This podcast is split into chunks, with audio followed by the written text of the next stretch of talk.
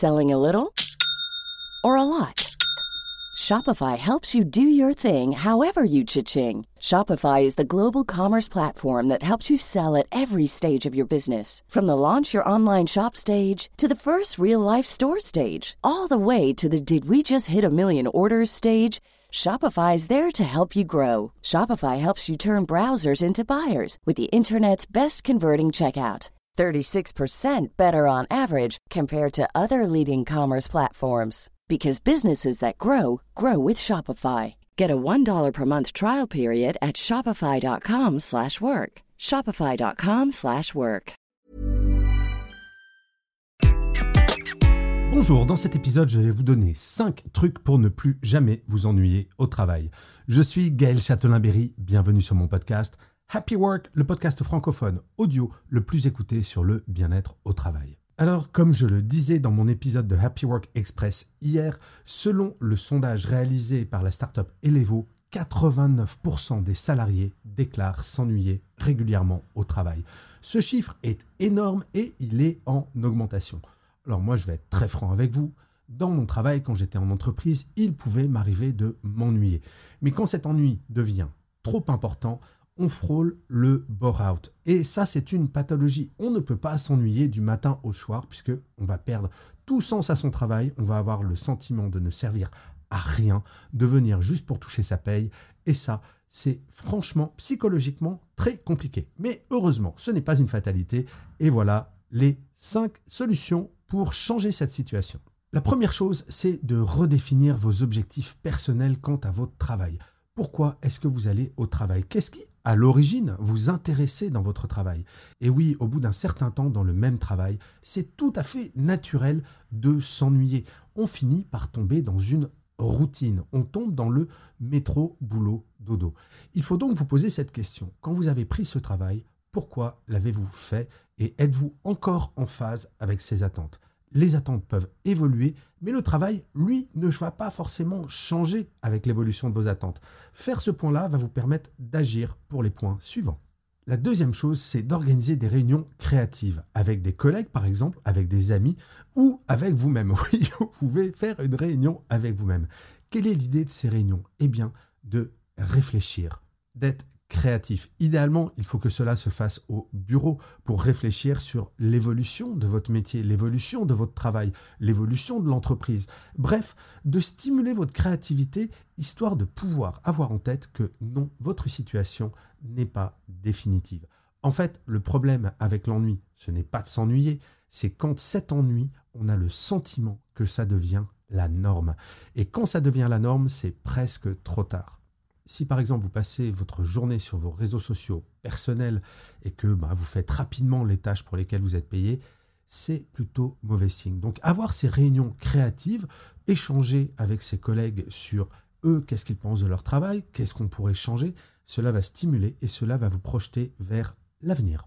Le troisième truc, et ça c'est quelque chose d'extrêmement simple, il s'agit de planifier vos journées. Alors, pas tous les jours de faire des plannings de la première minute à la dernière minute. Non, planifiez en essayant chaque jour de commencer et de finir votre journée de travail avec une tâche que vous aimez ou quelque chose que vous aimez.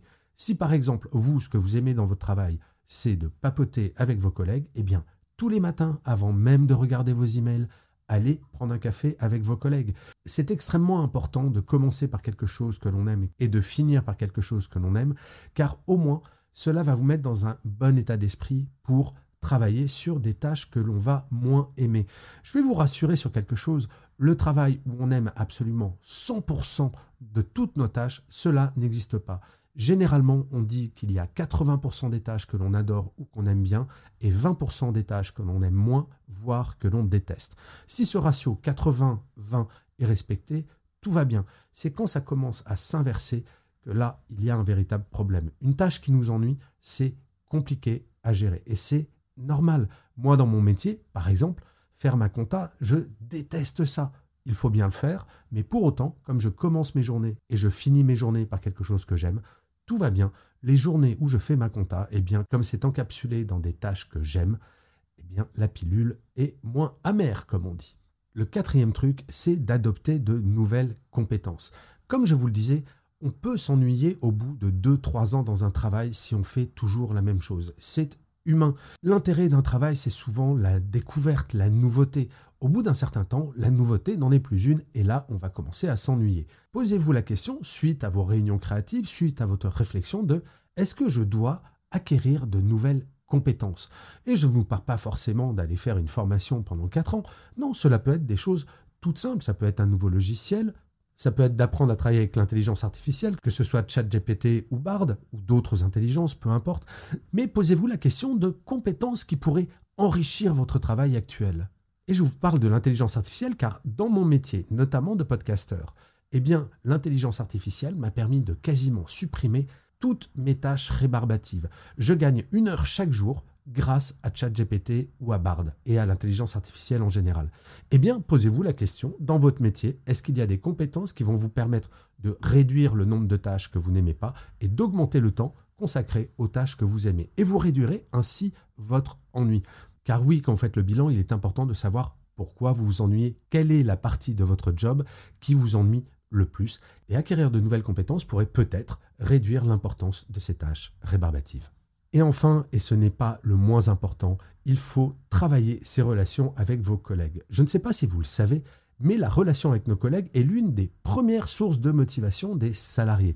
Eh bien, il n'est pas honteux de dire que pour moins s'ennuyer, je vais passer plus de temps avec mes collègues à la machine à café, je vais plus échanger. Pas forcément pour parler de votre week-end ou de vos vacances, mais peut-être échanger sur votre travail comme je l'évoquais un petit peu plus tôt dans cet épisode. Avoir de bonnes relations avec ses collègues de travail, déjà, ça enlève une partie d'ennui parce qu'on se dit tous les matins, tiens, c'est chouette, je vais pouvoir aller papoter un petit peu avec telle ou telle personne, mais il faut véritablement le travailler et peut-être, je vais vous dire, rencontrer de nouvelles personnes. Si vous êtes dans une grande entreprise, je suis certain que vous ne connaissez pas tout le monde. Eh bien peut-être que c'est l'occasion de prendre un café avec un collègue que vous ne connaissez pas, mais sur un métier qui vous intéresse et qui pourrait peut-être vous faire évoluer dans votre vision de votre propre métier. Échanger sur la perception que chaque personne dans votre entreprise a de son métier va vous permettre, vous, soit de relativiser, soit d'évoluer dans votre vision de votre métier et de votre quotidien et donc réduire votre ennui. Je crois que ce qui est important quand on commence à s'ennuyer au travail, c'est de bien prendre conscience que c'est normal. Personne ne peut faire le même métier pendant des années et des années sans rien changer, sans s'ennuyer. Là où ça devient grave, entre guillemets bien entendu, c'est de ne rien faire. Donc si jamais vous faites partie des 89% des personnes qui s'ennuient dans son travail, eh bien agissez.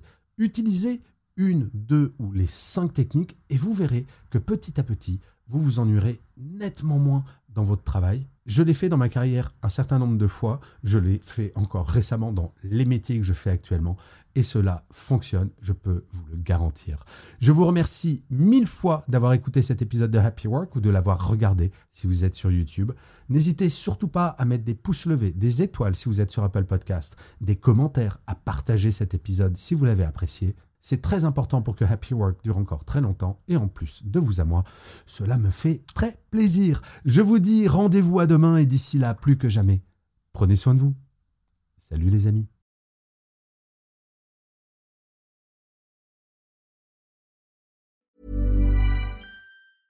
This Mother's Day, treat mom to healthy, glowing skin with Osea's limited edition skincare sets. Osea has been making clean, seaweed infused products for nearly 30 years. Their advanced eye care duo brightens and firms skin around your eyes, while the Golden Glow Body Trio nourishes and smooths skin all over. Go to OSEAMalibu.com and use code MOM for 10% off your first order site wide.